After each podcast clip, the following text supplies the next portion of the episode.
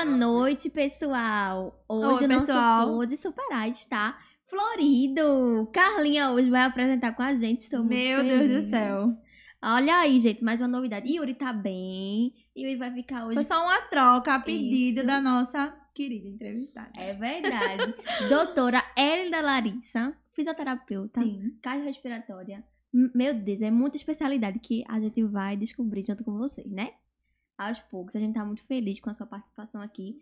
Pra nós é uma ilustre presença, na verdade, que a gente vai Verdade. aprender muito. E no final a gente vai ter uma novidade, né, Carlinha? Uma novidade muito boa, Bombástica. viu? Eu tenho certeza Os fisioterapeutas de plantão, se liga aí, hein? Verdade, gente. Quem é que tá nos patrocinando neste podcast? Ah, ser Physio Home, minha gente. Sigam lá, viu? Olhe.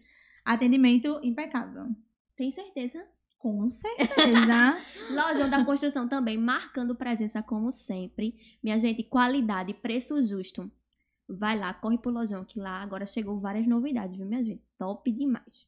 Então, vamos começar o nosso Foda Superar? Vamos lá, né? E aí, Carlinha, dê as honras nesta noite. Oh, meu Deus. Vamos lá, né? Eu tenho certeza que todo mundo quer conhecer um pouquinho mais sobre você, né? Eu também quero, também não conheço muito bem ela. Mas estamos ansiosos. Conta aí como foi, de onde você veio, né? Primeiramente, né? Como tudo começou. Eu sei que começou de algum lugar, né? Suas inspirações, como foi que você decidiu fazer a fisioterapia e de onde tudo começou. Boa noite a todo mundo, né? Foi um prazer Boa estar noite. aqui no Pode Superar com, com vocês. Eu acho que é uma honra a gente como fisioterapeuta, né? Eu já tenho, eu sou formada desde 2010. É um tempinho pequeno. Ainda sou crefito 15. Ó, gente. E aí, é, esse, essa minha, esse meu tempo, claro, o começo foi muito difícil, né? A fisioterapia no começo sempre é difícil para quem está Uhum. começando. Mas não pode desistir, não, porque tem que superar. É Tem que Superar. superar. Porque, assim, no começo é difícil para qualquer profissão. Então, a gente tem que ir aos poucos, ir galgando, e conquistando. E devagarzinho a gente vai conquistando, sim, as coisas. Eu vou lhe ser sincera, eu já trabalhei em várias áreas dentro da fisioterapia. Quando eu fiz a... Eu sou pós-graduada em cardiorrespiratório. Tenho atuação também em UTI. Eu sou fisioterapeuta do Hospital da Restauração, né? Sou estatutária, concursada lá. Já fiz o meu mestrado também na, na UPE, em Ciências da Saúde. Sou professora universitária na Universidade Vitória, na Univisa. Então, assim, você vê que aos poucos, já trabalhei em outro hospital, então você vai, você vê que aos poucos você vai conquistando as coisas e você vai, vai conseguindo. Eu acho que a, a base de tudo isso se chama estudo, né? Então, eu Verdade. já estudei muito, estudo ainda, tem que estudar, a gente tem que estudar. E aos pouquinhos a gente vai conquistando, né? a vida isso. é um constante aprendizado, né? Isso, isso mesmo. As pessoas que olham pra tu hoje e dizem, foi muito fácil você estar chegando, chegar até aqui. Mas aí conta pra gente, é, lá atrás, da tua dificuldade, o que foi que você teve que superar em você pra você chegar e ser a doutora Ellen da Larissa hoje? Bom, para vocês terem ideia, né, eu comecei meu curso em Teresina. Aí meu pai foi transferido para o interior do Ceará.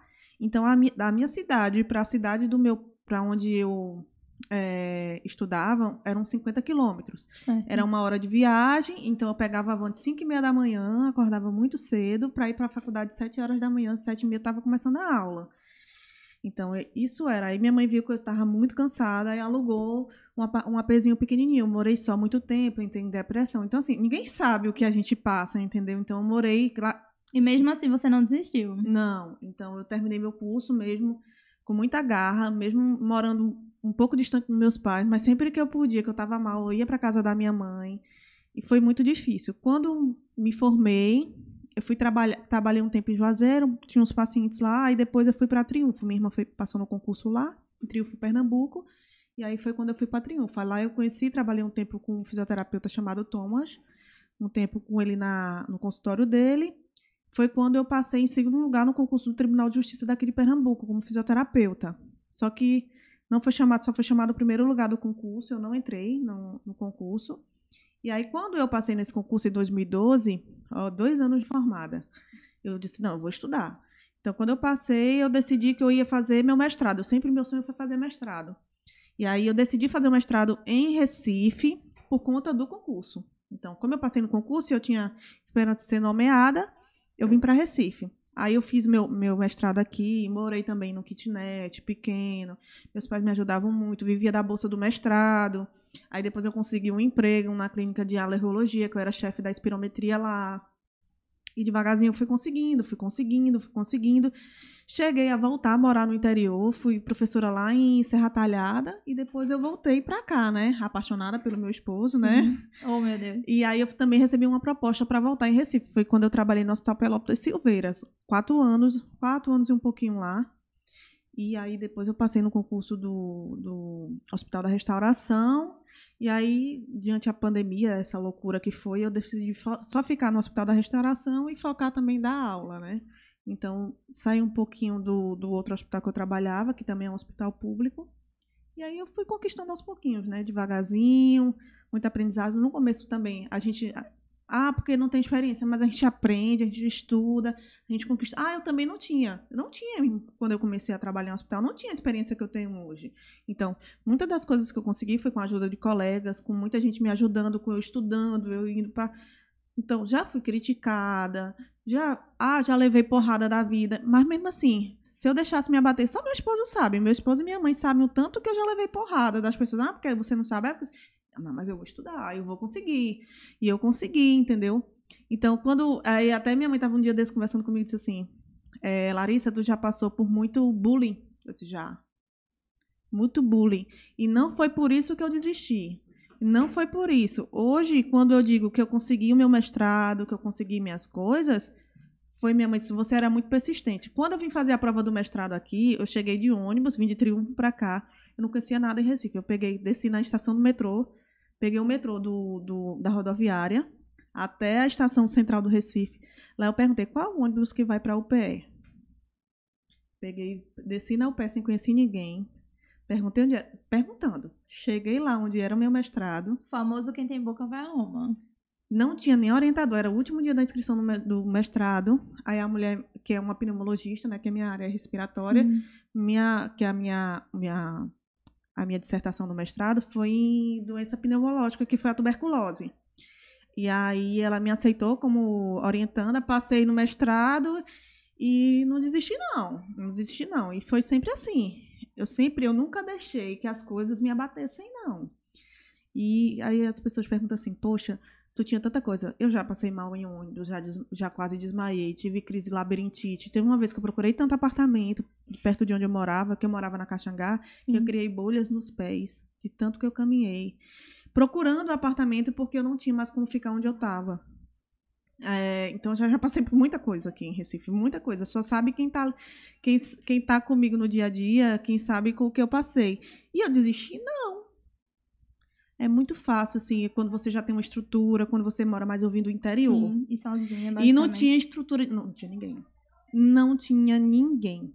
Hoje, quem eu tenho da minha família aqui é meu marido. Sim. E agora um primo do par de pai, que é distante. É um primo Mas terceiro a na segundo. época não, né? Não tinha ninguém. Não tinha ninguém, ninguém. A cara e a coragem, literalmente. A cara e a coragem. Então, assim, quando eu conto a minha história, que vem meus alunos, ah, porque eu tô fazendo. Minha gente, vocês não sabem o que eu passei. Então, não reclamem, vamos pra frente. É superar. É, é realmente ver que isso não é. A vida não se resume a você reclamar.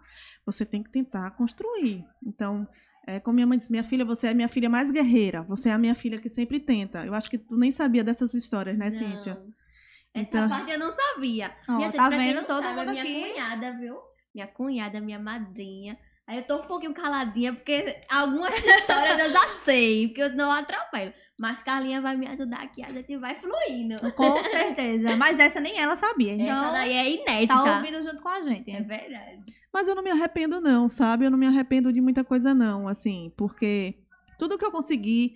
Não que meus, meus pais me ajudaram muito. Eu não vou dizer, não. Meu pai e minha mãe eram minha base. Chegou um ponto que eu tive no mestrado que eu tava tão mal, que aí veio minha irmã de criação, Carol, veio morar comigo, fez o cursinho aqui e veio morar comigo. Eu não tava muito bem, não. Eu tava muito mal. Eu pensando em desistir do Mas mestrado. ela ficou só um período. Ela ficou quase um ano comigo. Ela ficou um ano, Carol, comigo. Aí quando eu terminei o mestrado, aí eu fui recebi uma proposta para trabalhar lá em Serra Talhada, fui, aí depois recebi uma outra proposta para voltar. Eu doida para voltar, para ficar com o Tarciso. Oh, meu Deus. e vim embora. Não, mas assim, mas foi bom porque eu sabia, não que o interior não dê oportunidade, mas eu queria muito construir meu futuro aqui em Recife, porque eu quero fazer ainda o doutorado, ainda tem outros planos que não dá para fazer isso no interior, é mais Sim. difícil, entendeu? Por isso que eu penso isso. Sim, E para teus alunos agora, eu acho que isso é uma coisa bem minha que, pra quem não sabe, né, eu me formei agora há pouco. Carlinha já tem uns seis anos aí de caminhada como físio. E aí, sempre no teu caminho, sempre teve a área de respiratória muito forte. Uhum. E aí, pra... Eu acho que a minha área mais forte que eu sempre trabalhei não Sempre. foi respiratória, Não? foi neuro. E como foi que tu se encontrasse nessa... Não, agora eu... Rapaz, eu essa vou te contar como foi que eu feliz. como foi que eu fiz após. Me conta. Eu tava passando do corredor assim. Tu já tinha alguma outra pós antes dessa? Não, calma, deixa eu explicar. Quando eu era conhecida lá na faculdade, é Hélida de Neuro. Hélida de Neuro. Neuro. Hélida de Neuro. Não é Hélida respiratória, não. Inclusive, meus alunos, eles... Hélida, eu não te vejo, professora, fazendo outra coisa que não seja respiratória. Eu fui fazer uma mobilização no paciente que estava com dor no, no- no pescoço, com um problema de enxaqueca. Eu fui fazer ele... Não, eu não me imagino fazendo mobilização. Mas eu faço. Então, eu tenho uma base muito forte. Eu fiz, eu fiz cursos, eu não fiz após, mas eu fiz cursos em neuro. Então, eu tenho algumas coisas dentro de neurologia. Gosto muito de pediatria e neuro. Minha, a minha, meu TCC foi em neuro, neuropediatria. Nada a ver, né? Quando eu fui passar na, na porque lá onde eu fiz, que se chama São Camilo, eu passei assim no, no lugar e aí tava o meu professor de respiratória e um outro professor meu, lá graduação, que eles também trabalhavam com, a- que era no- no- na época era minha coordenadora que abriu a pós-graduação. Sim, sim. Aí eu perguntei assim, ô professor, o que, é que você acha? Você acha que eu devo fazer distúrbios no movimento ou cardiorrespiratório? Ele disse, cardiorrespiratório. Eu disse, mas professor, Eu sou Hélida de Neuro. não, não foi nem por isso. Eu disse, mas professor, é, é, você é boa em neuro. Eu disse, mas eu não me... Foi as provas que eu fiquei de final. Ele disse, pode ir, vá sem medo. Foi quando eu fiz a pós em cardiorrespiratória. Mas aí, encontrou. o, a cardiorrespiratória, vocês sabem, ela começou a ganhar espaço de pouco tempo pra cá. Sim. Entendeu? Então, no começo, eu tinha muita dificuldade em conseguir paciente respiratório. Eu tinha mais fa- facilidade em conseguir paciente neuro. Então, como eu já tinha uma prática de neuro, e quando eu terminei a faculdade, quando eu estava na faculdade, eu acompanhava muito minha orientadora do, do TCC na APAI.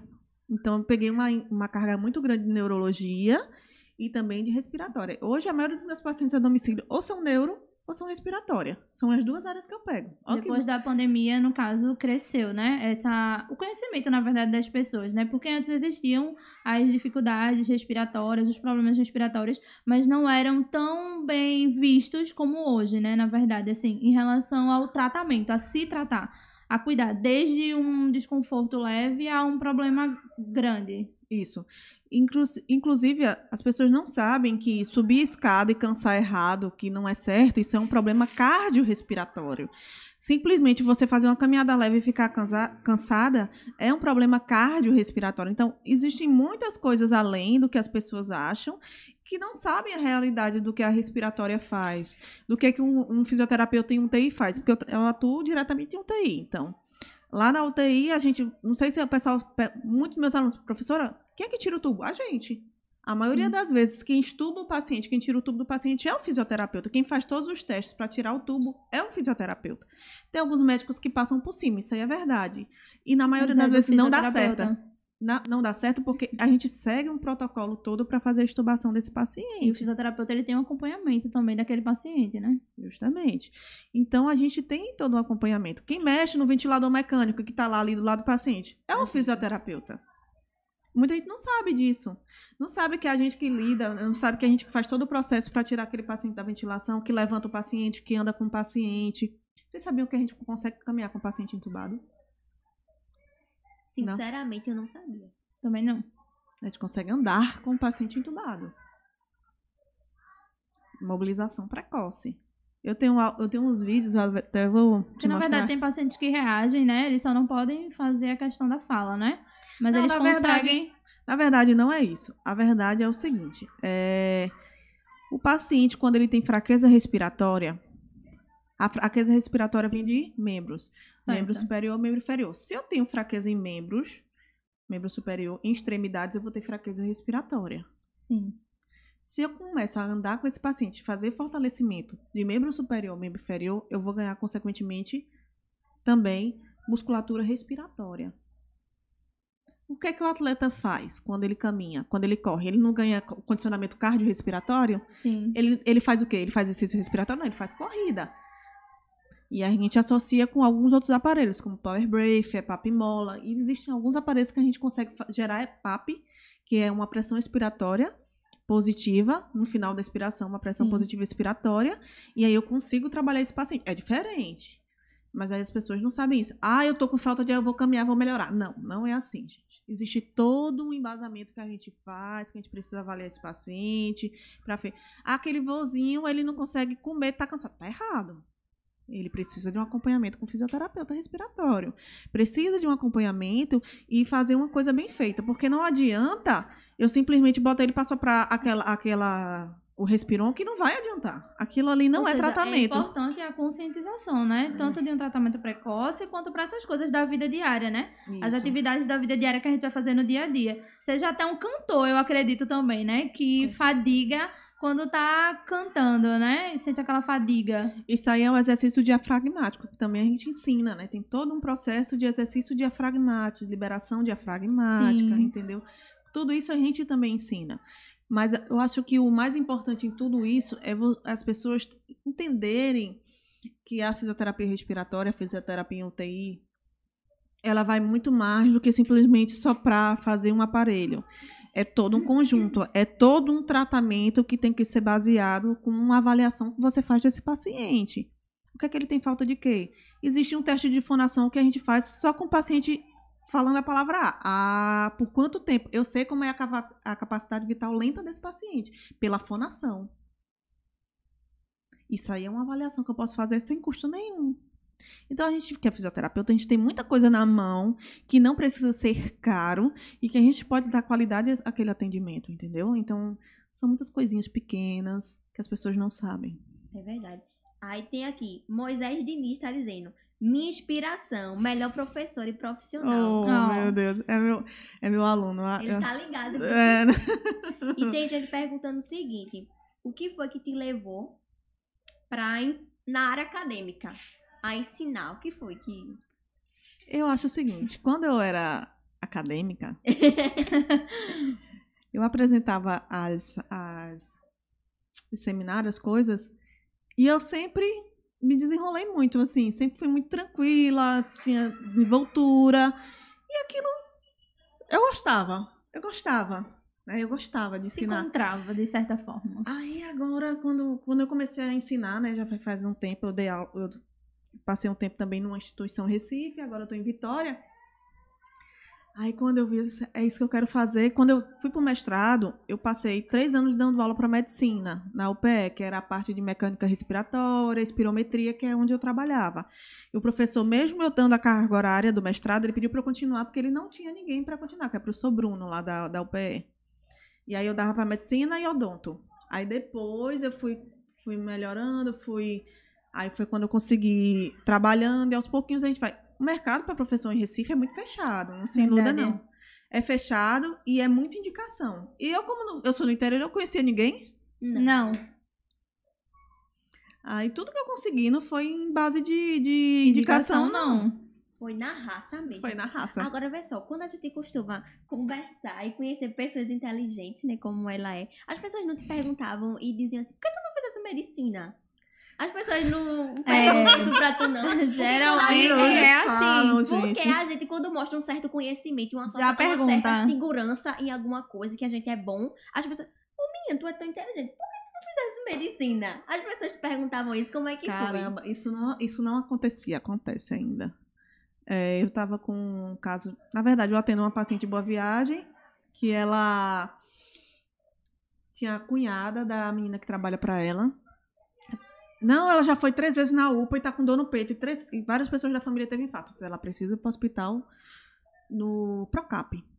Não sei o que tá mandando pra casa. Aí eu disse assim. Aí eu disse assim, eu mandei um áudio pro marido dessa menina, né? Eu disse assim é, exija que ela seja transferida para um hospital. Ela vai ter uma parada cardiorrespiratória ou vai ter uma coisa pior.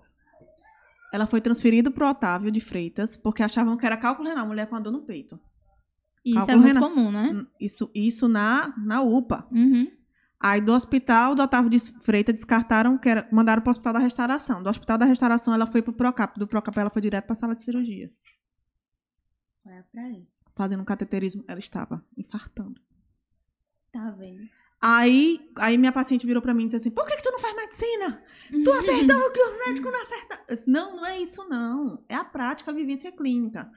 Talvez aquele cara que esteja lá na base ainda não tenha a vivência clínica que eu tenho. Então é isso que diferencia. Não é porque eu sou melhor que o médico que eu sou fisioterapeuta. Não, é a vivência clínica. Como eu trabalhei já também em, em UTI cardiológica, então a gente sabe o que quando o paciente está infartando. A gente conhece isso. E eu dou aula de cardio também. Então você conhece os sinais. Você se você começa a trabalhar com aquele tipo de público, você começa a entender aquilo. E é isso que as pessoas não entendem. Ah, então tu tem que fazer medicina. Não é bem assim. Posso fazer medicina? Posso. Mas não é isso que eu busco. Eu busco dar um melhor atendimento ao paciente. Sim, Aquilo que a pessoa que eu estou tratando do outro lado é o amor de alguém. verdade. É o amor de alguém. Então eu trato da melhor forma possível. O amor de alguém. É verdade. Mas hoje, infelizmente, a gente ainda tem um certo problema, porque assim, as pessoas em si, elas colocam o médico no topo de tudo. E não é assim. Cada profissional da, da saúde tem a sua importância de igual modo. Nossa avaliação eu é tão importante quanto, né? Isso. Aí todo mundo chega receituário de médico, é, prescrevo 10 sessões de fisioterapia, 20 sessões, 50 sessões. A gente ainda recebe isso na prática, na prática clínica. Mesmo eles sabendo, e o nosso conselho dizendo que prescrição de fisioterapia é com fisioterapeuta. E eles ainda insistem. É então, porque- o que vale, se um paciente chega com uma receita para mim de 10 e eu digo que o paciente precisa de 20, ele não vai, ele ainda tem uma É dificuldade porque o de... plano de saúde só libera a quantidade que o médico prescreve. Exato. Isso. Aí o que, é que, o que é que você pode fazer, orientar, né, nesses casos? Ó, o senhor começa com 10, mas marque já o retorno para o médico, eu vou precisar de mais sessões. E você mandar uma cartinha para o médico, dizendo assim, olha, eu preciso que você indique mais sessões, que com 10 não vão ser suficientes, por isso, isso, isso, isso. Você diz o porquê que ele precisa de mais de 10 sessões. Eu preciso de, de 15 sessões a mais, e se precisar eu vou lhe solicitar. Peça só sessões sobrando, porque se ele não for, não, não tem problema. Sim. Se você souber escrever naquele laudo seu, Você que já ganha o paciente, você já ganha um médico. você consegue fácil isso. Eu hoje atendo pais de médicos. Já atendi o pai de um, É. de um otorrino, hoje atendo o pai de um. Hoje em dia tem alguns médicos que são mais de mente aberta, né? Que Não, eu atendo particular mesmo, pai, os pais Justamente. deles, entendeu? De, de, de colegas meus lá do HR. Então, assim, ah, porque. Não, eu consigo, a gente consegue boas coisas. E isso vai com a prática clínica. No hospital, hoje em dia, como é a tua interação médico-fisioterapeuta? Não, eu acredito que os médicos respeitam muito ela, né? Porque a mulher sabe o que faz, minha Não, mas filha. eu tô perguntando assim, do início até agora, né? Ah, Se já início. existiu algum confronto médico-fisioterapeuta, você médico, assim, em relação a Ó, algum paciente, ser- alguma conduta sua. É, deixa eu lhe explicar o que foi que aconteceu. Hoje, é... claro, a gente já passou por muita coisa. A gente vai aprendendo, vai passando por muita coisa. Semana passada eu tive embate com o médico. Porque ele queria que eu baixasse a quantidade de oxigênio no paciente, eu não ia baixar. Eu disse pra ele que Era não ia isso, né? baixar. Aí ele disse assim: Mas o paciente vai entrar em pulmão de Sara. Eu disse assim: Se eu quiser. Isso era o neurocirurgião lá no. Uhum. Se o senhor quiser, eu lhe explico a fisiologia, que ele não vai entrar em pulmão de Sara, mas essa paciente está em hipóxia. Eu não vou baixar a FIDO2. Se o senhor quiser baixar, fique à vontade. E eu não vou discutir com o senhor. Agora, se o senhor quiser que eu lhe ensine, eu lhe ensino. Aí ele... Eu deixei ele sozinho e saí. Uhum. Aí foi. Menino. Aí, depois que passou tudo isso, ele, não, porque eu tenho que descobrir por que, que o paciente estava acontecendo isso, isso, isso, isso. Eu digo, olha, o diagnóstico meu é diagnóstico cinético funcional. Saber o que o paciente tem, aí eu já pedi para o, médico de plantão, que não é o senhor, no caso, Sim. pedir um raio-x do paciente com um atomo de tórax.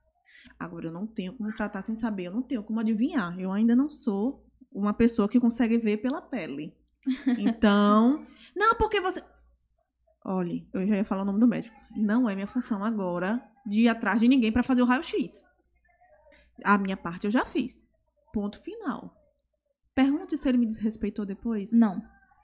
Mas assim, essa segurança pra falar igual pra igual, assim, no começo, tu já tinha ela ou tu ficava meio.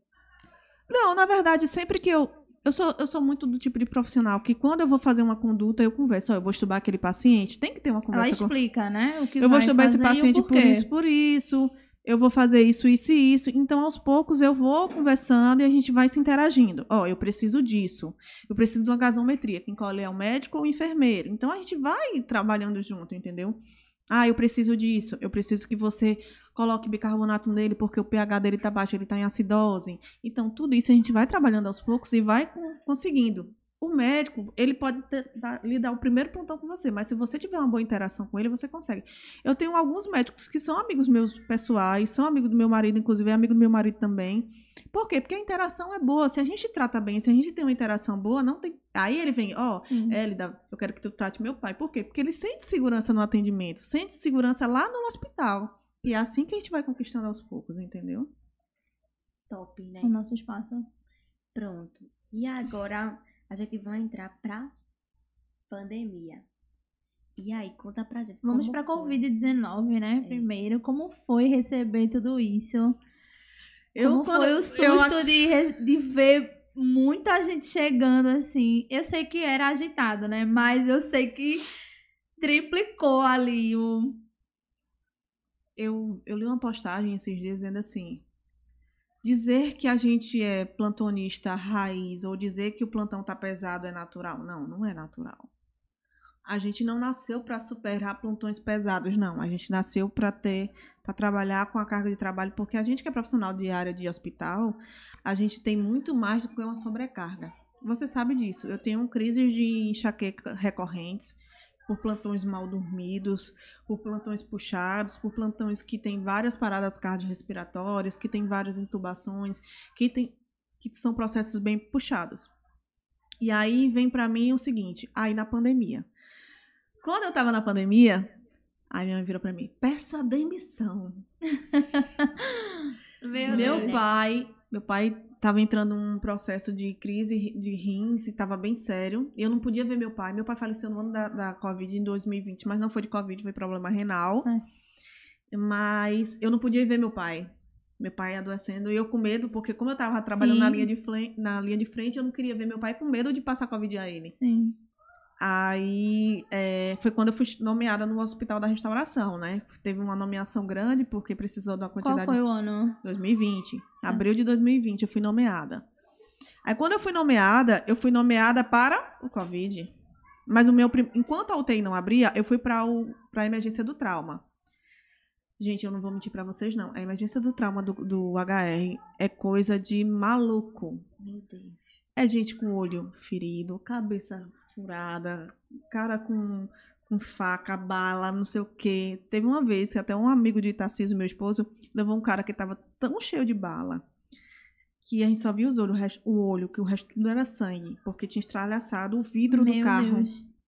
Então, assim, são cenas pesadas. A cara de Cintia é melhor. É, são cenas bem pesadas. Só quem entrou a- no corredor sabe, né? Aí eu olho aquilo, eu olho aquilo ali e eu vejo assim, isso, meu Deus, o que é que eu posso fazer pra ajudar? Aí parece que o pessoal vai todo mundo pra cima, eu não. Eu fico ali esperando que quando eu for eu vou lá e ajo. Aí aquele meu primeiro plantão no trauma, aí depois eu já fui pra área Covid. Aí eu passei mais de ano na área Covid, trabalhando diretamente, peguei Covid, peguei Covid bem forte, quase fui internada por Covid porque minha minha saturação baixou. Tu pegou o Covid e afastou, tu pegou o Covid e teve que continuar trabalhando. Não, tem, tem, tem que Teve o afastar. afastamento. Eu tinha falta de ar. E ela só ficou em casa, importa dizer, porque ela é fisioterapeuta respiratória, tava tendo os cuidados e tava se tratando em casa. Porque o médico disse que ia me internar. Um colega meu disse desse jeito: "Você- eu só não vou lhe internar porque você é orientada, senão você era para ficar internada, porque seu oxigênio tá baixando. Quando, quando o meu oxigênio baixava, eu pronava, eu fazia esse papo em casa, eu tinha todo cuidado. Eu tomava banho sentada, eu não fazia o almoço, eu sentava assim na cadeira e fazia pro meu marido, ó, faz isso, isso, isso, parecia que eu tava mandando nele. Era. Aí foi bom porque ele aprendeu algumas outras coisas Ótimo, comigo, né? É, mas hoje a gente ri, mas foi uma situação bem que todo mundo ficou preocupado, assim, né? Minha mãe não sabia que eu tava com Covid. Porque tu imagina que minha mãe com meu pai doente e eu com Covid ruim. E era uma coisa de que tanto o paciente poderia estar estável quanto de repente, né? É. Então, assim, e eu sei a hora que eu peguei Covid. Eu peguei na porta da, do coisa. Gente, eu vou, eu vou jantar. Eu fechei e passei a mão no olho. Naquele momento, assim, eu peguei Covid. Meu raio-x era branquinho, porque o raio-x ele tem áreas pretas, né, de ar. Sim. É branco, cheio de infiltrado. Eu digo, agora que eu me Uhum. ferrei. ferrei. Mas em algum momento tu ficou com medo. Sim. Eu não dormia no começo, quando, quando eu fui nomeada mesmo no HR, que, mas eu trabalhei também no Pelópitas com, com um paciente Covid, eu fiquei na UTI Covid. Eu passei várias noites sem dormir direito. Porque ninguém sabia o que aquela doença era. Ninguém sabia. Não existia um medicamento ainda, né?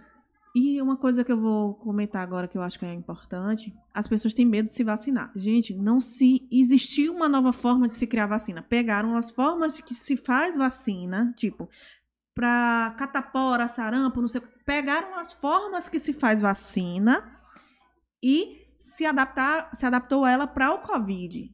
As pessoas, ah, porque eu não acredito nessa vacina. Gente, não se criou uma forma de fazer vacina. Já existiu. Só utilizou as mesmas formas, RNA, é, parte do vírus morto, para se adaptar para a vacina do Covid. Infelizmente, a gente não tem um tempo de cinco anos, como a maioria das vacinas tem, para a gente se fazer o teste. Porque senão a população ia ser dizimada. Verdade. Entendeu? Então a gente tinha que ir para cima. Ah, porque eu não vou tomar. O meu braço já está preparado para a quarta dose, ó. E o meu Também. Pois É é, né? verdade. Não tem- Então, quando uma pessoa diz, ah, eu não quero. Tu tem medo de quê? Não, porque, não sei. Olhe, eu acho que as pessoas esqueceram que a ciência não veio aqui para atrapalhar ninguém, não. Pelo contrário. Quantas pessoas morreram porque tomou a vacina? Quantas pessoas morreram porque não tomou a vacina? Muitas. Entendeu a diferença? As pessoas não consideram isso. Ah, não, porque bota um chip. Minha gente, desde quando um líquido vira chip? em nome de Jesus. Então, são, são tanta fake news criadas até por pessoas do próprio governo atual que é difícil. É difícil. Entendeu? Quando o próprio presidente diz, ah, eu não tomei a vacina, esconde o cartão de vacina dele por, por 10 anos. É muito difícil, entendeu? É muito difícil. É muito difícil quando as pessoas não acreditam que a ciência pode ajudar, mas na hora que a pessoa está doente, vai para o hospital. Verdade. E precisa do que a gente fez, que foi a ciência. É verdade. Não era melhor ter aceitado logo de boa? É difícil. É difícil, é difícil, é É difícil. difícil, não? É, só eu Minha que sei. gente, é pesadíssimo quando a gente fala disso, porque assim, foi uma foi um momento muito, muito, muito difícil, de incertezas. Então, pra alguém que tá se perguntando, minha gente, a gente é fisioterapeuta, só que a gente hoje atua mais na, aula, na parte clínica. Ela é hospital, ela tá lá 24 horas, plantão, A 36 gente horas. atendeu alguns pacientes, mas já foi. Eram Pós, pacientes. né? No Isso, pós, no então é pós. totalmente diferente. As condutas que ela usa dentro do hospital é totalmente diferente. É. Então é bom pra vocês, né, entender que mesmo a gente sendo é, mesma profissão, mas a gente atua em áreas diferentes. Então ela, ela explica isso porque ela tem o conhecimento, prática clínica de mais de cinco anos. Então ela hoje sabe identificar os sinais e sintomas. Então vocês não estão ouvindo hoje uma pessoa leiga, não, no que tá falando, não. Vocês estão ouvindo uma pessoa realmente que tem fonte segura, ciência, estudo Sete anos já na área hospitalar, Ó. já é um tempinho já. já é uma caminhada bastante. Veja quantas Verdade. pessoas ela ajudou através do tra- tratamento e tantas outras também que se perdeu, porque nem todos a gente vai conseguir é, recuperar. Mas o importante é que a gente sempre está buscando fazer o nosso melhor, né? É. Eu acho que, acima de tudo, quando você pensa no, no ser humano e buscar o melhor, é buscar o melhor. As, tinham plantões, eu não vou mentir pra vocês, que eu, que eu saía de casa e no outro dia eu só dormia. Porque além do des- desgaste físico, tem o desgaste emocional, sabe?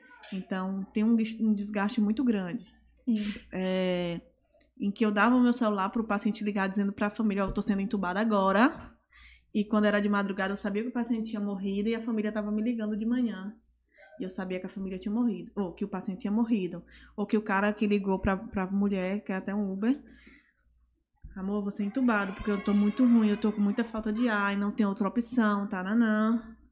E com dois dias o cara morreu por um erro médico. E é bonito que você tenha essa sensibilidade, né? De permitir que o paciente ligasse. Várias vezes, várias Então, vezes. perguntando aqui pra tu, é, como foi pra você lidar com as mortes durante o Covid? Pronto. É, algumas mortes me abalaram muito. Essa morte desse rapaz que eu te falei, que ligou pra mulher e no outro dia ele, ele tinha morrido, ele foi uma intubação já difícil, então, que precisou de vários médicos e o terceiro conseguiu intubar esse paciente. Então, ele sofreu para ser intubado, perdeu muito oxigênio nessa, nesse Intubação. processo de intubação. Então, ele ficou muito grave, ele ficou com hipóxia, né? Muito grave. Então, foi difícil. E um outro paciente. Tudo bem, Cíntia? Ela lembrou do pai. E um outro paciente foi esse Uber também, que me marcou muito. Então, assim, é, alguns pacientes faleciam porque o médico não conseguia entubar. Não conseguia entubar. Porque isso, quando o meu pai faleceu, que eu via meu pai, meu pai entubado, Cintia, que não foi de Covid, quando eu voltei para o hospital, que eu vi a, a, primeira intubação do paciente Covid, que eu voltei logo para UTI, meu primeiro plantão foi, foi, na UTI Covid, quando eu voltei, né, do Ceará e tinha acontecido o falecimento do meu pai, eu saí, eu só chorava na intubação do senhor. Tudo lembrava o meu pai. Tudo lembrava o meu pai. Então, quando eu, eu vi aquilo acontecendo, que eu dizia assim, poxa, caramba, é, é, isso aconteceu com meu pai. Eu saí. As meninas, que eram duas médicas estavam de plantão, assim, não, Elida, sai. É, eu, eu, vou pedir licença para vocês. Quando terminar, é, quando, durante o processo de intubação, vocês precisarem, aí eu vi que elas estavam precisando de mim, eu entrava, ajudei. Uhum. Terminei a intubação, saí e fui chorar. Chorei, chorei, chorei, chorei, chorei, chorei. Quando eu chorei bem muito, que eu aliviei, eu pedi a Deus só que Deus me iluminasse e que me ajudasse a seguir em frente. É, acho que acho que só quem sabe dessa história é até Tarcísio, do, do que eu passei. Tarcísio, Karina e a outra médica que estava de plantão. Karina é a médica. E elas me deram muita força, entendeu? Se eu acho que ela precisa ainda passar uns dias em casa, você ainda não está bem. Foi quando começou todo o processo, eu saí do Pelópolis, porque eu realmente eu não tinha condição de ficar, fiquei só na HR. Sim. E mas isso foi bom. Foi bom porque não que eu não cuidasse bem do outro, mas quando eu vejo a equipe dizendo assim, ah, tem que encerrar a visita, porque a gente tem Minha gente, deixa mais cinco minutos. Não custa nada. É, é uma. Não, porque a gente tem que fazer. Mulher, cinco minutos. Deixa a pessoa entrar. Deixa a pessoa fazer, deixa a pessoa ver. Não.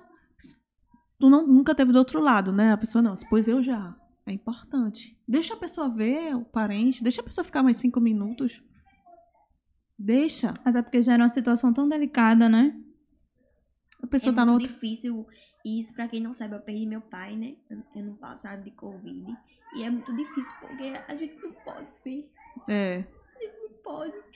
A gente fica esperando a boa vontade de algum enfermeiro, de alguém mandar notícia. É. Então, assim, o coração da gente já, já fica acelerado o tempo todo. Meu Deus, o que vai ser, o que vai ser. E quando a gente pega pessoas assim que se compadecem, a gente se sente mais seguro e com tudo que aconteceu. Um conforto, né? Um conforto, porque assim, por mais que eu quisesse estar lá, mas a gente sabe que não pode, mas eu via ele, eu falava com ele, entendeu? Então isso confortava mais o meu coração como filha, porque é muito ruim você tá ali sabendo que uma pessoa, ele tá passando por um problema e você não tá lá, você não pode segurar a mão dele. É. Então, por isso que muitas vezes quando eu tô do lado de um paciente, a primeira coisa que eu falo, que ele tá acordando, eu seguro a mão dele e falo assim: olha, meu nome é Elida, eu sou fisioterapeuta daqui do hospital, eu tô aqui para lhe ajudar, viu? Ó, eu vou começar o processo para tirar seu tubo, o senhor vai ter que começar a respirar melhor. E aí eu começo a conversar com ele, a explicar, tento tranquilizar, tento porque o processo de estubação é um processo também complicado. Imagina você respirar por um canudo. É a mesma coisa, você está respirando por um tubo que é maior do que um canudo não é bom. Bom não é. Então você vai devagarzinho, vai mostrando para aquele paciente como é que deve ser feito. Então, quando eu termino, eu estudei até um jovem essa semana de um acidente de moto, e aí ele diz assim, eu estubei ele, aí ele ficou bem, precisou nem de oxigênio nem nada tal. Aí depois que ele foi estubado, eu fui conversar com eles. Como é que foi isso? Ele disse, rapaz, eu bebi. Nunca mais eu bebo. Eu digo, o problema é juntar moto com bebida, não dá certo. Aí ele pegou e disse assim: Você lembra de mim? Ele: Não. Ele ainda estava um pouco sobre efeito do, do anestésico. Uhum. fui eu que tirei seu tubo. Aí ele olhou assim para mim: É a doutora? Eu digo: Não, eu sou a fisioterapeuta. Sim, eu sou doutora, mas eu sou fisioterapeuta. Ela: Eu não sabia que era o fisioterapeuta que tirava meu tubo. Acho que a maioria das pessoas, né? Aí, né? aí eu disse: É, sou eu. Sou não conhecia a fisioterapia do, dentro da UTI, não? Ele, não. Pois a, pois a fisioterapia faz isso e muito mais. Agora você vai me prometer uma coisa. Ele, o que foi? Você nunca mais. Você vai estudar e vai dar orgulho para sua mãe e para seu pai. Falei de jeito para ele. Ele tem 16 anos, esse menino. Você vai dar orgulho para sua mãe. Você vai deixar que tá saindo com companhias erradas. Porque isso aí você foi saindo com companhia errada, não foi? Ele foi. Você vai estudar você, você gostou do que eu fiz com você? Gostei. Você quer ser uma, uma pessoa de referência? Quero. Você quer ser uma pessoa que seus pais se orgulhem? Quero, porque minha mãe se orgulha de mim. Então faça o que eu tô fazendo. Ou Estude. seja, fisioterapeuta, rocheda e ainda dá conselhos. eu dou para pros meus pacientes. Eu dou. pacientes. Dou para muitos pacientes. É, Completa, essa parte de completa. ser humano, ser humano, se É. mobilizar pela dor do outro. Porque nem, nem tudo. Eu sei que eles estão ali numa posição é, de dificuldade e de vulnerabilidade. Mas nem, nem a gente não precisa dizer somente aquilo que ele- eles precisam, eles querem ouvir. A gente precisa dizer aquilo que eles precisam. E assim, infelizmente hoje em dia, é, a gente, como ela também sabe, que nem todo mundo é igual a ela. Eu não digo igual, mas assim, parecida, pelo menos, né? Humano, né? Humano. a humanização na saúde tem que ser feita. Infelizmente, mas infelizmente a gente sabe que não é assim. A gente sabe que tem muita gente que chega do lado do paciente e fala, ó, vou tirar. E é assim e pronto. A gente sabe que existe isso. Prefiro nem comentar. Tá vendo? Então, Vamos cortar assim, essa parte. vamos agradecer por existir uma profissional que faz isso com os pacientes, né? Que Não, não sou só eu, não. Tem vários colegas Sim, meus que sim. são, tem vários amigos médicos Sim, meus que são muito bons também. Muito bons mesmo. Fisioterapeutas, médicos, enfermeiros muito humanos. Claro que a gente tem, não tem 100%, tem uma banda podre de qualquer Sim, de profissão. qualquer profissão. É Né? verdade. Então, existem pessoas que veem aquilo só como dinheiro. E não é, é um ser humano. E se fosse você no lugar?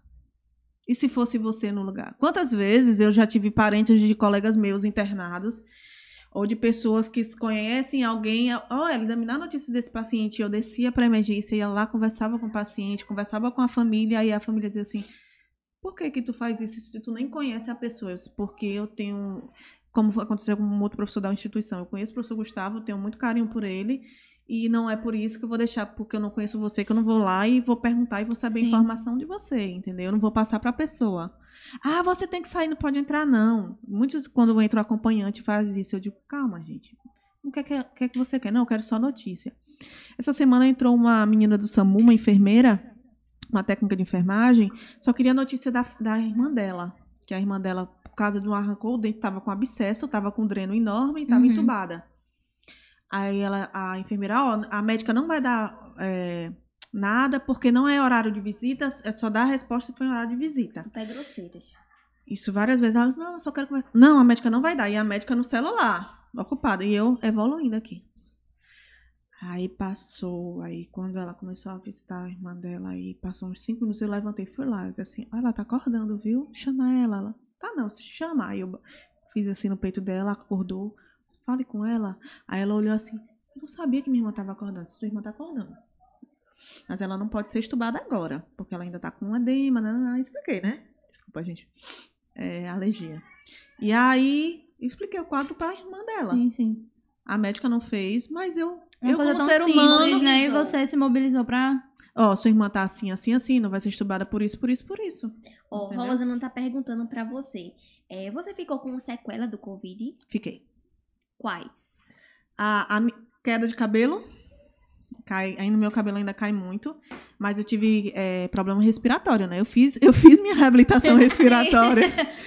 Eu fiz minha reabilitação respiratória, eu fazia o Power Breath, eu fazia o EPAP, porque eu tenho os aparelhos, né? Então, como eu faço atendimento, eu fiz minha reabilitação, eu Sim. fiz todo o meu tratamento. Minha gente, ela se cuidou em casa porque é uma fisioterapeuta, especialista, treinada. Não venha querer fazer receitinha que vocês veem na internet. Pra se tratar em casa. não, em nome do Senhor Jesus. não vai por colar, não, favor. viu? Receitinha, negócio de casa. Isso aqui é um tratamento sério, minha gente. Que se você fizer de uma forma errada, você pode ter uma parada realmente e ir-se embora. É. Que vocês É porque, precisam entender assim, isso. É porque, assim, as pessoas não entendem que é, para a gente fazer aquele atendimento, se o paciente tiver com a pressão alta, eu já não posso fazer da maneira como deveria. Se o paciente tiver com a pressão baixa, eu já tenho que ter outro cuidado. Se o paciente tiver com broncoespasmo, quem não sabe o que é broncoespasmo, é a inflamação dos alvéolos, né? Então, os alvéolos eles se fecham precocemente na expiração, na, quando você solta o ar. E se eu não tratar aquele broncoespasmo e ele fizer o exercício, eu vou piorar o broncoespasmo. Ele pode ir para o hospital ser entubado por causa do exercício que eu fiz errado. Então, tem todo um procedimento. Então, Existe ah, eu vou fazer em casa, do jeito que eu tô vendo assim, eu vou fazer uma caminhada, vou melhorar. Caminhada não se melhora. Não eu é vou só comprar uma bicicletinha daquela que eu vi É. na internet, vou pegar um quilinho de feijão e vou ficar fazendo aqui Ai, como eu tô Senhor, vendo. Eu prefiro nem comentar. Porque isso, infelizmente, hoje acontece. Eu recebi Muito. um paciente no consultório esses dias e ele disse assim: é só isso, só esses exercícios que eu vou fazer aqui no consultório. Eu podia comprar uma videoaula na internet, no YouTube é de graça. Aí eu disse, pois é, senhor, eu estudei cinco anos pra saber toda a sua fisiologia do seu corpo, anatomia, pra passar o exercício ideal do senhor. E eu sei que com esse exercício que o senhor vai fazer aqui, o senhor vai melhorar. Agora eu quero ver o senhor, com esses exercícios doidos que o senhor vê na internet, melhorar. O senhor vai voltar pior. Aí ele falou assim, eu não vou voltar não, eu vou fazer pela internet mesmo. É uma opção. Só que infelizmente hoje a gente ainda tem pessoas com pouco conhecimento nem tudo que a gente vê na internet é o ideal, porque cada pessoa é diferente. Cada pessoa tem um mecanismo diferente, não é isso? É, e eu eu acho engraçado quando pega um paciente assim, né? Que tem, né? Os revoltados. Tem. Claro. Aí você olha assim, aí deixa ele falar. Não, porque se eu não sei o que, não sei o que. Eu diz assim, pode ficar à vontade. Você pode fazer em casa. Mas quando você tiver pior, também não me procure. Eu digo desse jeito. Eu faço questão de não lhe atender. Por quê? Porque, infelizmente, o senhor está optando pelo caminho mais que é o caminho que o senhor acha que é certo, mas não é o certo. O senhor sabe que se o senhor fizer o exercício da internet, o senhor pode piorar por causa disso, disso. Aí eu saio explicando a fisiologia, ele fica. E é, é. Quando a gente tem a base e a gente fala, a pessoa regride. Então, às vezes, é melhor, por isso que é bom E estar às vezes é necessário um choque de realidade, né? É. Não, porque não sei o quê. Hoje, é, eu tava conversando até com o pessoal, né? Dizendo assim. É, não, porque tu não tem tempo. Pra quem não sabe, eu tenho quatro empregos, né? É, ela é, minha gente, ela é da família de Júlio, viu? E todo mundo deu Cris. Justamente. É, eu tenho dois vínculos, né, no estado, pelo estado. Então, eu tenho dois vínculos no Hospital da Restauração. Sou professora universitária e eu ainda atendo particular. Ai, minha gente. Eu ainda atendo particular. Então, assim, hoje eu não consigo atender em outra área. Então, eu atendo é, Zona Sul de Recife. Eu só, eu só atendo Boa Viagem ou Torre e Graça. Eu não consigo por conta do deslocamento. Eu não consigo atender outra área.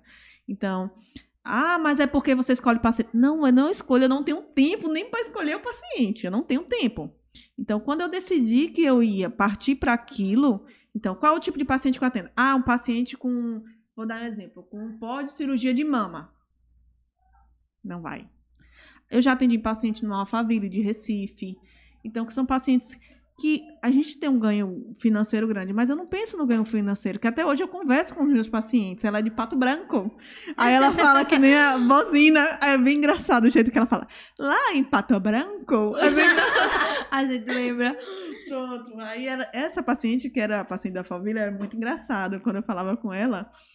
Mas assim, o que, que você pode ver em tudo aquilo, né? Que você vai começando a criar um elo, você vai começando a criar uma certa uma certa clientela que você pode escolher a sua clientela. Logo, logo vocês também vão Principalmente chegar nisso. paciente domiciliar, né? É, então, assim, o paciente domiciliar, você ganha, tem um ganho alto, claro, você tem um ganho alto, mas é um ganho que não é estável, é um ganho instável. Se o paciente é internado, você não está atendendo ele por 15, 20 dias. Se o paciente está fazendo cirurgia, você não atende ele por 15, 20 dias. Se alagou o Recife todinho, eu não consegui não atender, não consegui atender ele, entendeu? Então, tudo isso é, interfere, né? Fora o gasto de gasolina, fora o gasto de tudo isso. E as pessoas não veem isso, Tem os entendeu? custos Tem adicionais. os custos, justamente. Tem os, tem os custos, né? Eu tava até, meu marido tava lembrando agora, disse assim, ah, mas teve uma paciente que pagou dobrado e esqueceu. Eu disse, ó, eu vou devolver o dinheiro pra senhora. Ela disse, não, precisa não, pode deixar. Então, era dona de uma construtora, a mulher, sabe? Então, assim, eu atendi a mãe da mulher. Sim. Aí você olha assim, caramba, como esse dinheiro não faz falta pra ela, né? Eu Pois digo, é. caramba, que bom, né? Que eu posso fazer isso, né? Que bom. Eu que Verdade. né? Não, não é todo mundo que tem esse luxo de fazer isso, né? Mas eu também já atendi, já atendi pessoas que não, não me pagavam nem o- eu, eu- três vezes o que eu ganho hoje, né? Então, mas é, são aos poucos, são tempo de carreira que você vai conquistando aos poucos, sim, né? sim. E para teus alunos que estão te assistindo, Hum. assim, pessoas que estão na, na reta final agora da graduação, e assim como eu, né? Se encontrava assim, perdida, sem saber o que fazer. Depois que acabar, o que é que eu vou fazer? Eu, particularmente, conversei muito com Larissa, fiquei bastante preocupada, pensando o que, é que será da minha vida. Muito. E ela sempre me aconselhando e sempre me orientando a fazer sempre o que eu me identifico, né? Porque também isso é muito importante. Hoje você se considera feliz na sua prática clínica. Fala aí dessa parte quando toca o coração. Eu acho que eu sou suspeita pra falar. Porque assim, ó, é como as pessoas dizem, eu não te vejo em outra área sem ser UTI respiratória. E não é, né?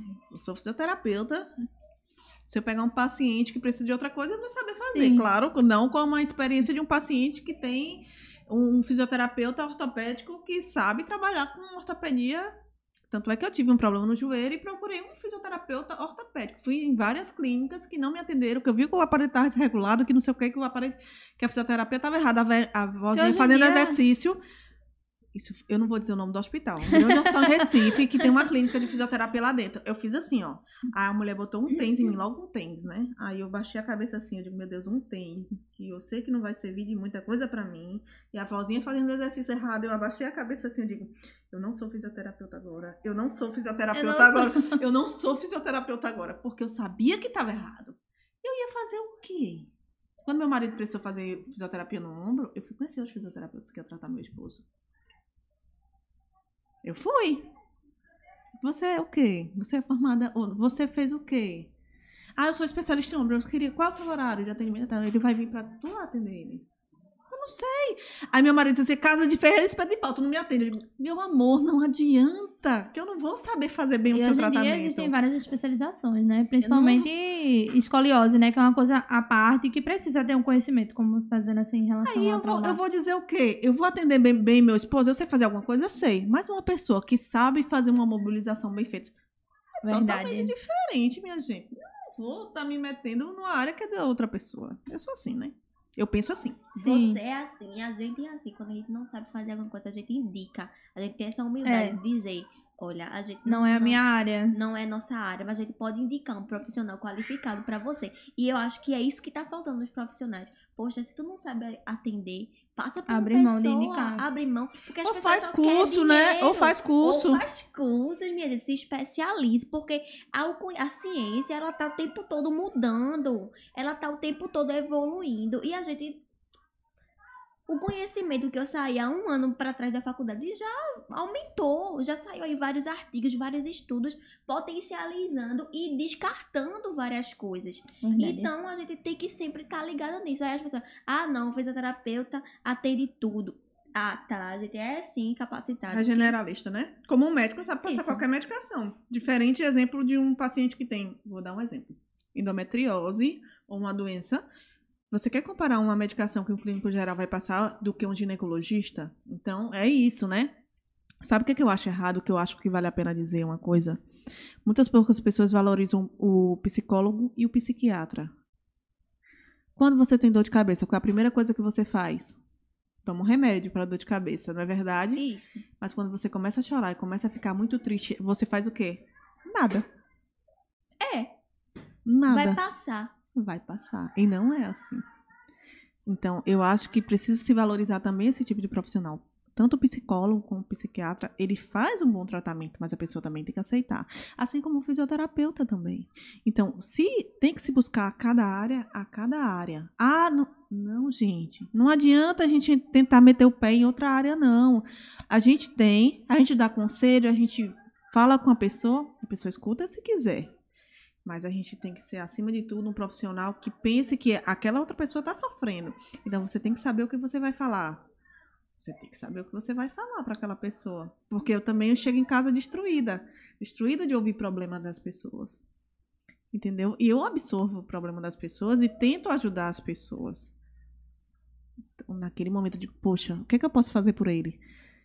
Eu penso, reflito, às vezes eu volto, converso com ele de novo, pensei em alguma coisa para conversar. Então, assim, é isso, gente. Uhum. Às vezes vem um colega do- de profissão também, eu tô passando por isso, por isso, por isso. Então a gente tem que saber lidar com outro ser humano. É um outro ser humano. E as palavras a gente vai aos poucos aprendendo. Pronto, na tua vida teve Uhum. alguns episódios de depressão, né?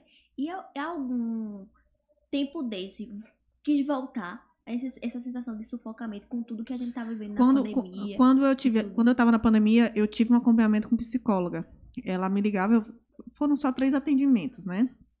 Eu tava muito aflita com meu pai, naquela época teve os atendimentos é, por telefone, ela me ligava, eu conversava com ela, uma vez foi no hospital, uma vez foi em casa e outra vez eu acho que foi em casa também. Ela conversou comigo, me disse o que, que eu deveria fazer, como eu deveria fazer Hum, e tal. Isso me ajudou muito. E depois eu, como ela também estava muito na época da, da- do Covid, é, eles estavam fazendo esses atendimentos por telefone. Me ajudou Sim, sim. muito, tu lembra, né? Mas assim, eu perdi paciente com Covid, que ele foi internado. Eu me recusei a atender paciente a domicílio no Covid, porque eu não sabia se eu ia pegar Covid. Se eu pegasse, eu podia passar para o paciente. Sim. E teve família que não aceitou. Assim, eu prefiro agora que sua mãe não está muito grave, que ela está estável, eu não atender ela porque eu estou na linha de frente. Eu posso pegar o Covid e passar para sua mãe. Ah, mas isso é um absurdo, não sei o que. Eu disse, então passe para outro profissional que não está na linha de frente, porque eu estou. E eu não vou sair da linha de frente. Eu teria coragem de fazer isso? Poucos faziam isso. Deixar de ganhar dinheiro Verdade. pensando no- na pessoa. saúde, paciente. no bem-estar, né? Eu fiz isso. Eu fiz isso e não foi uma nem duas vezes. Todos os meus pacientes eu passei pelo menos cinco meses sem atender. Aí o que é que eu fazia? É, alguns pacientes eu ia, quando eu sabia que eu estava bem, eu ia de N95, capote. Parecia que eu estava entrando na UTI para atender aquele paciente. E ele foi internado e pegou Covid na, no hospital. E não foi comigo. Quando eu peguei Covid a primeira vez, eu sabia que eu ia passar um tempo sem Covid. Então eu peguei Covid em julho e em agosto eu voltei. Em julho e em agosto eu voltei a atender. Só, eu já peguei Covid, então agora eu vou, vou voltar a atender, porque eu sei que eu vou passar um tempo sem pegar Covid de Uhum. novo. Foi quando eu voltei a atender. E aí, quando foi com quatro meses depois, ele foi internado, porque ele precisou usar uma sonda, tarará, era um paciente E até aí com... foi lá que ele adquiriu. Foi lá que ele pegou. E ele morreu. E depois a mulher dele pegou e descobriu um câncer no pulmão e também morreu. Seis meses depois. Pesadíssimo. É pesado. Ó, Diego Silva tá dizendo, ela é a rainha da cardiorrespiratória. Olha, sei não, viu? Menino, esses alunos aí estão Muitos elogios. muitos elogios. É, Por que é, sabe- será, hein? Que Mais será? tarde eu corrigi a prova dele com todo carinho, Diego? Oh, Vai ter um Valeu o ponto do coração. elogio aí, ó. Não, é porque os será? meninos sabem que eu vou corrigir a prova deles daqui a pouco. Por isso que tá. Ah, você quer comprar a prof, né? Entendi. O golpe tá aí, cai quem o golpe quer. tá aí. Justamente. Minha filha, eu já conheço meus, meus meninos. Olha aí. Mas aí, Mas tem alguns que eu acho que vão seguir a minha área. Tem alguns que, que dizem, não, eu quero fazer respiratório, eu quero fazer isso. Digo, bora, bora embora, bora embora. pronto. Isso Ótimo. serve pra, independente da área que a pessoa escolher, né? Pra hoje, se você fosse dar um conselho aos seus alunos que estão nos assistindo, o que é que você indica? Aqueles que não sabem o que fazer ainda. O que é que você aconselha pra eles? Primeira coisa. Eu sou suspeita pra dizer assim, ah, fisioterapia, o que é que eu não gosto de fazer dentro da fisioterapia? Dermato. Falei, né? Eu gosto. Não, gente. você não me falou. Eu, eu sei que ela gosta, mas você É, não me eu falou. gosto. Não gosto. Não, dermato não. Se você diz assim, ah, você vai fazer dermato porque você ganhou uma clínica de dermato. Eu digo, poxa, e vou.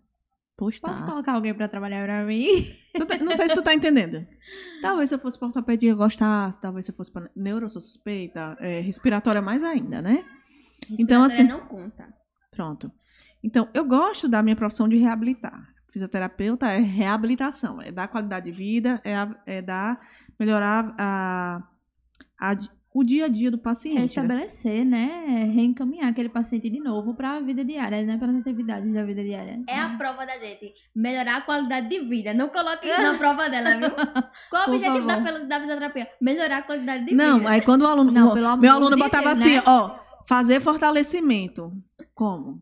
Como é o fortalecimento? Alongar. não, Porque alongar. fortalecimento qualquer profissional pode fazer, não só fisioterapeuta, educador físico também fortalece. Sim, mas como é o seu fortalecimento? Conduta. Alongar e fortalecer. Ai, meu Deus. Ah, eu disse assim, arretada nas provas de, de traumato e de fisiologia do exercício. Meu Deus, porque tinha que Não detalhar. ponham isso, Olha, por favor. Prova tinha umas 10 linhas assim, ó, porque ele queria que explicasse direito. E tá certo, né? Porque a gente, hoje, na eu tô prática, formando profissionais, É, né? a gente tem que saber o que tá fazendo verdadeiramente. Mas não tem porque a gente é acadêmica, a gente não gosta disso, não. A gente gosta de otimizar. Só que não pode, né? A gente tem que explanar. E minhas provinhas são maravilhosas. né? Misericórdia, eu já vi, minha gente. Olha o nível.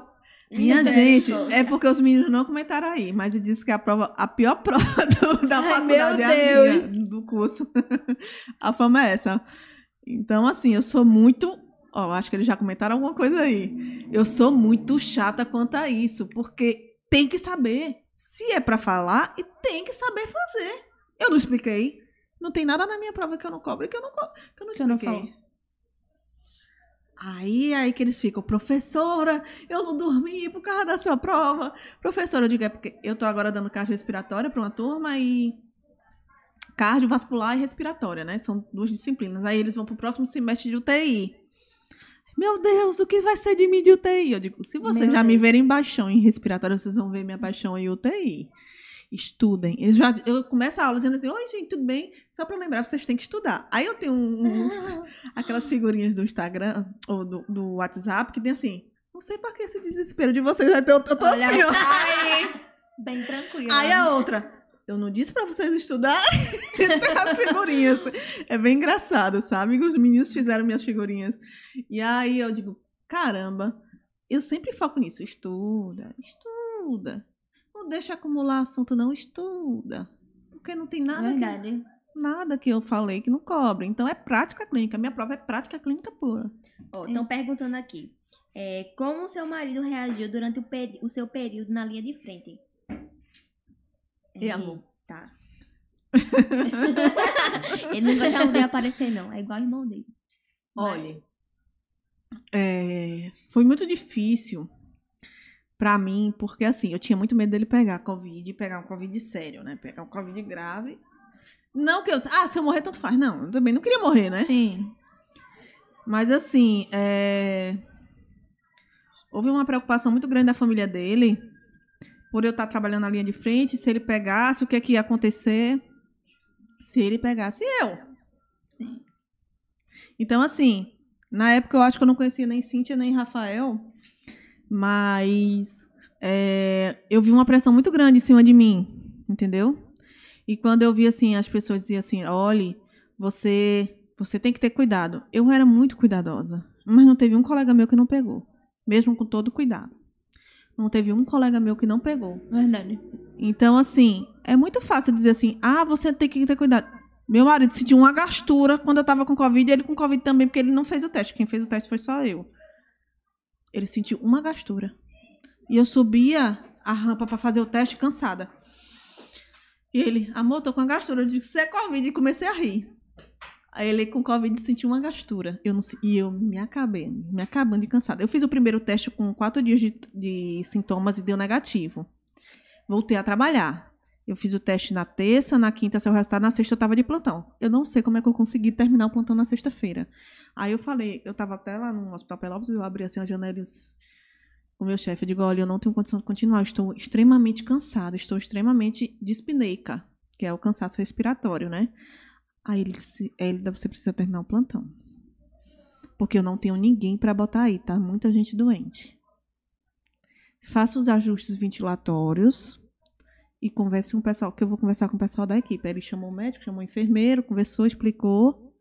Quando foi na quarta, na terça, na no outra semana, na terça-feira, eu fiz o teste, veio positivo. Eu passei muito tempo afastada, eu passei 20 dias afastada com Covid. Essa primeira vez que eu peguei por causa da falta de ar, de tudo, entendeu? Aí passou, passou, passou, eu voltei a trabalhar. Aí trabalhei um tempo, né? Aí eu, eu ia para a área Covid, saía da área Covid, ia para a área Covid, saía da área Covid. Aí no HR eu era só Covid. No Pelópolis eu trabalhava em outra UTI sem ser Covid.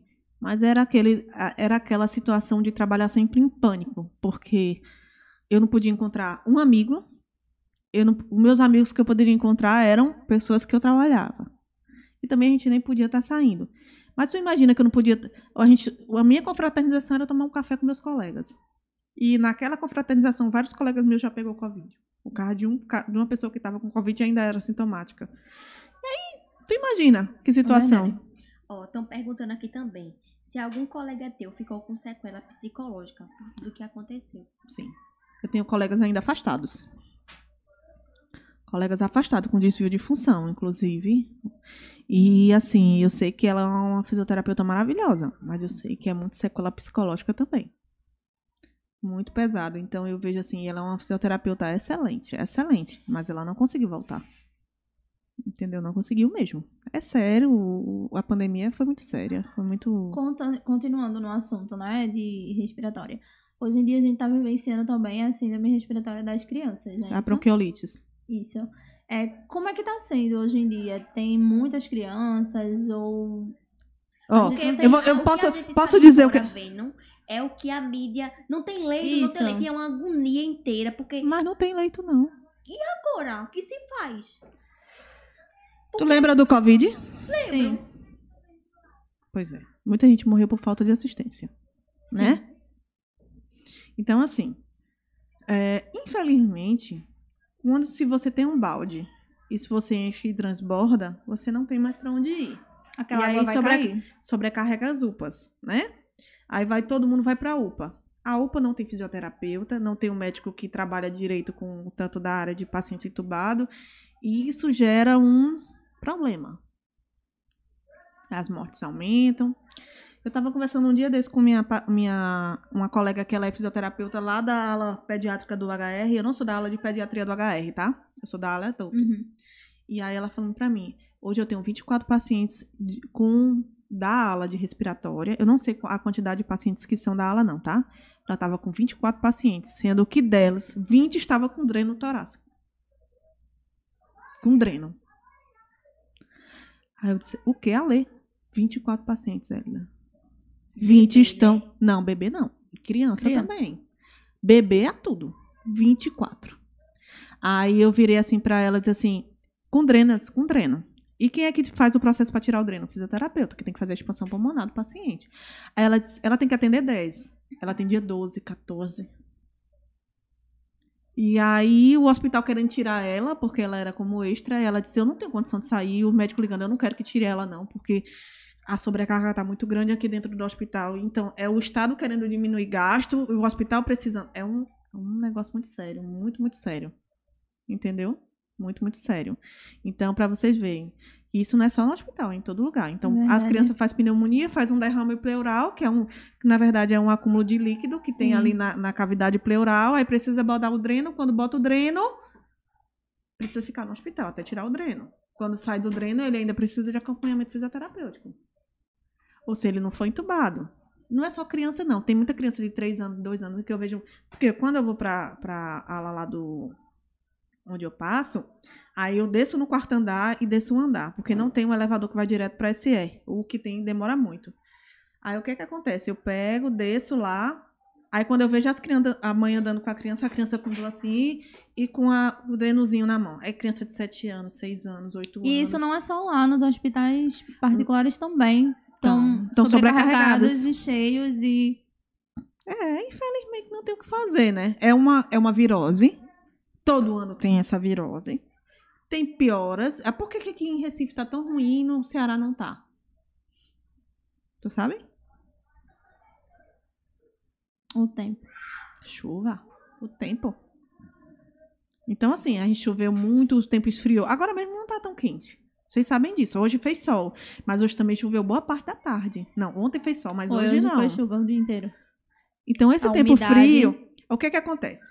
Aí a criança faz o quê? Inflamação de via aérea superior. Essa via superior não desce pro pulmão, não? Desce essa inflamação.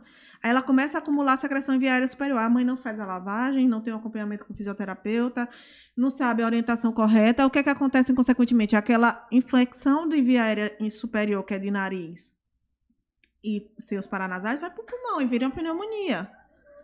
Dessa pneumonia, vira um derrame pleural, precisa ser Ou entubado. seja, a importância das mães que estão assistindo, que estão em casa, de fazer essa lavagem nasal constantemente. Não é diária, é constantemente. Não, a lavagem é indicada de manhã, de tarde e de noite para a criança que tá assim, entendeu? E a criança que tem rinite, tem sinusite de repetição, ela tem que ser feita diária, de manhã e de noite. Então a criança, ela precisa ter esse acompanhamento. Engraçado que quando meus sobrinhos eram pequenos, que eles tinham também, que eu fazia lavagem, aí a minha irmã veio, eu não sei como é que tu aguenta fazer isso, mas eles dormiam a noite toda quando eu fazia a lavagem. Meu é sobrinho tem cinco meses e dorme tranquilamente depois da lavagem. Depois da lavagem. Tem que fazer a lavagem, tem que fazer a lavagem, entendeu? Tem que ser feito. E quem indica direitinho e faz a quantidade, a gente sabe qual é a seringa certa, qual é a quantidade de, de líquido certa, como é que se faz, como é que indica fazer a, a lavagem da maneira correta. Entendeu? Ó, Diego tá dizendo aqui, ó. A última questão da prova de ontem, eu passei simplesmente uma hora respondendo. O que, que Ô, você tem a dizer sobre essa de prova? você. Boa sorte. É hoje. Hoje já sai as notas? Não. Ainda não. né? Não, eu, eu tava, passei o dia com dor de cabeça. Eu disse, não. Aí já me pediram o, o gabarito. Eu disse, não, vou dar o gabarito hoje. nem, nem ontem, nem hoje. É, não, não. Uma questãozinha linda de fibrose cística que eu botei. É. Olha, tô perguntando assim, ó. Em relação aos hospitais de campanha, ainda sobrou algum? E qual foi a importância deles? Não, hoje no, no estado não se tem mais hospital de campanha, né? Existem alguns, alguns hospitais particulares que ainda têm alguns UTIs com pacientes, mas a maioria não são pacientes graves. Os pacientes graves são os pacientes ou que não tomaram nenhuma dose ou que só tomaram uma dose da vacina. Isso a gente via porque eu a chefe lá do Alfa é uma colega minha. Então, ela, ela me falou, Elida, então os pacientes que estão lá são os pacientes ou que tomaram uma dose ou que não tomaram dose nenhuma. A mídia está mostrando que os números estão aumentando. Mas não são pacientes graves. São esses, justamente esses pacientes que você falou. São, agora. talvez que precisem de um oxigênio, mas que não evolua para uma síndrome respiratória aguda, que precisa Entendi. ser entubado, tá entendendo? Porque a maioria dos brasileiros se vacinou. Sim. Mas, claro, tem uma, uma parte que Sim. não se vacinou que não acredita. Então, fazer o quê, né? Mas a maioria que você vê que realmente está aumentando os casos, mas graças a Deus não são casos graves. Eu, inclusive, eu conheci até uma pessoa que está com Covid, que a gente conheceu, ele falou comigo, ó, oh, eu tô com Covid, não sei o que, eu disse, beleza. Então, assim, tem colegas meus que estão. A, a, quarta dose é da Janssen, que eu vou tomar, né? Então, é aquela dose que derruba, eu vou tomar numa sexta-feira para poder eu, é, eu poder ficar o final de semana em casa. Então, assim, é assim, é isso, entendeu? A gente. Ah, eu me passo, eu. Na, essa última dose que eu tomei foi da Pfizer derrubou, linda. Era uma dor no braço, era uma moleza, era é, tudo que, que se junta. Não foi a dor no braço, foi bem Não, forte. eu tive, é porque eu tenho contato diário com Candida auris, não sei se vocês sabem, que é o Cândida da morte, né, que tá tendo lá no HR. Não sei se vocês Deus. um fungo mortal no HR. Ó, oh, olha que nós, olha que é cada Meu coisa. Deus. Olha, olha onde tu quer me levar. aí tem o fungo, aí tem o Covid, aí tem a bronquiolite, aí tem no seu. Menina, aí o que é que sobra pra nossa cabeça? Você tá comentando da varíola, né? Que... A varíola do macaco tá chegando, né? Tá chegando. Tá chegando, já tem casos, é. E como é que é a via de, como é que pega a varíola do macaco, vocês sabem? Não sei. Gotícula. Por isso que é indicado é usar máscara novamente, principalmente em ônibus, essas coisas, viu, gente? Voltar Sim. a usar máscara em hospitais, em ônibus, quem em usa, setores continue, fechados. E quem não usa, volte. É, Por gente. favor, minha gente, é melhor a gente se prevenir. É. Essa doença é meio puxadinha. Claro, não tem tanta complicação como Covid, mas a pessoa fica com o corpo todo marcado. Já pensou isso? E é bem. Vê só, e tem o pessoal perguntando: quando a gente é pequena, a gente não toma, né? Uma vacina de varíola. Ainda tá. É uma outra variante. É uma outra. Mas será que já não é para começar os estudos, para a gente tomar uma vacina Mas com logo? certeza já se começou. Porque o babado tá sério, porque senão vai ser uma outra uma outra pandemia. pandemia. Sim, pode ser uma outra uma pandemia. Uma em cima da outra, porque a gente, assim, antigamente eu nunca vivi uma pandemia na minha vida. Essa daqui foi a primeira. E a gente se. E que seja a última, em, nome de Jesus. mas a gente se pega assim com medo, porque é. a gente não sabe o que esperar. Né? Verdade. A gente não sabe como é que vai ser, como é que vai evoluir, quais é as complicações. Pelo que eu estava estudando, sempre, né? É, a complicação dela, o paciente precisa ficar internado. Alguns estão fazendo o atendimento em casa. Ele tem um prurido muito grande, uma coceira muito grande no corpo, né? Tem febre, mal-estar, ele pode sentir um certo, uma moleza muito grande. Então, existem alguns sintomas da varíola, né? Mas não são sintomas que são considerados sintomas graves, né? Sintomas que o paciente precisa ser entubado. Mas são sintomas que às vezes ele precisa ficar internado. Então, se o paciente, ah, o paciente pegou a varíola do macaco, mas é um paciente que tem um problema pulmonar como uma bronquite, aí isso pode agravar. Tá entendendo? Isso pode agravar aquele paciente. Ah, o paciente com uma hipertensão não controlada, isso pode agravar e gerar um AVC nele. Sim. Muitos pacientes com COVID morreram por AVC, porque o COVID gerou AVC, porque muito problema neurológico do é, o COVID levava que era um deles era o AVC. Então, muito paciente morria de AVC lá no hospital, mesmo sem ser testado. Eu acho que a quantidade de pacientes que morreu com Covid, ó, é muito maior. Porque às vezes você ia testar um paciente que não era Covid, que já tinha sido feito o teste quando ele ia ser transferido, ele estava com Covid. E que ele pegou de quem? De um paciente que provavelmente morreu com AVC e que não foi testado. Rapaz, é uma área assim, que eu particularmente acho uma área linda, mas aí a gente tem que ter muito a mente muito forte, porque senão a gente se é abate e a gente não consegue. Como a gente entrou na, na parte de que você falou, né? Que sua colega ela ficou com trauma. E isso também é muito importante. Tem gente que quer fazer as coisas somente por dinheiro. Mas não é, né? Tipo... É, só que eu conheço. Pessoas que querem fazer as coisas por só dinheiro. por dinheiro, mas a gente também tem que parar de ser, de ser assim também. A gente também tem que ser humano, minha gente. Se não dá pra você, você se você vai fazer uma coisa que você não tem o conhecimento, se você não vai se sentir bem e feliz, não É como faça. a Elida disse, né? A gente tá tratando o amor da vida de alguém, né? Que nem você gostaria que tratasse o seu pai, que nem gostaria que tratasse sua mãe, o seu irmão, o seu esposo. Assim É. que tem que ser tratado as pessoas. As pessoas esquecem disso, né? Esquecem que é o ser humano, entendeu? Que tá ali do outro lado. Aí eu não gosto quando chega e diz assim, ah, aquele ali é o teu cliente. Não, ele não é meu cliente, ele é meu paciente, é diferente. Eu tenho esse cuidado. Não, Sim. porque ó, o teu cliente tá te esperando. Não, não é meu cliente, não, é meu paciente. Por quê?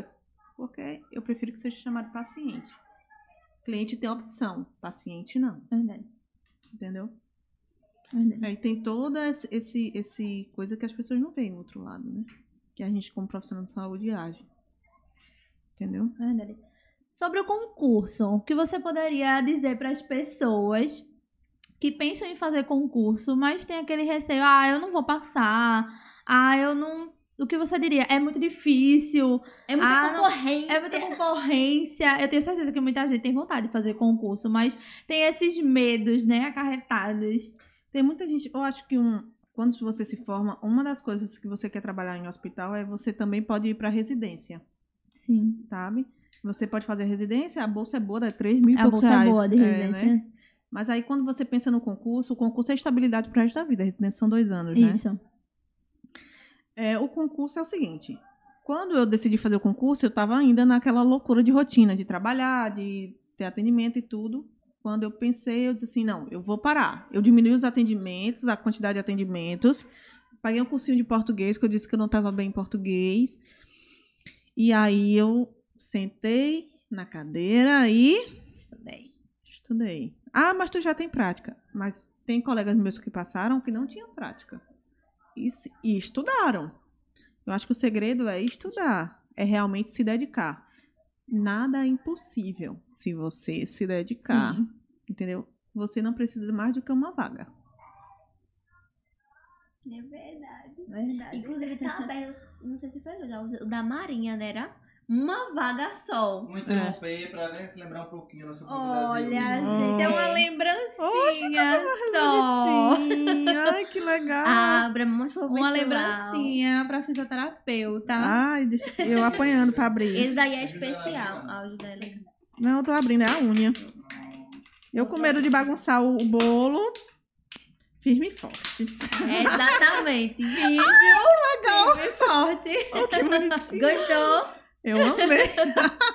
ah, não. Eu preciso comer, não, né? Eu posso guardar. Deixa eu mostrar. Oh, que bonitinho. Pra representar um pouquinho a tua caminhada. Oh, obrigada. Pra te agradecer por essa. É assim, eu forte. Olha que bonitinho pra ver se o pessoal consegue fazer. Eu tô segurando o bolo, ai meu Deus. eu com medo de derrubar. Mas é verdade. Obrigada pelo bolo, obrigado pela lembrança.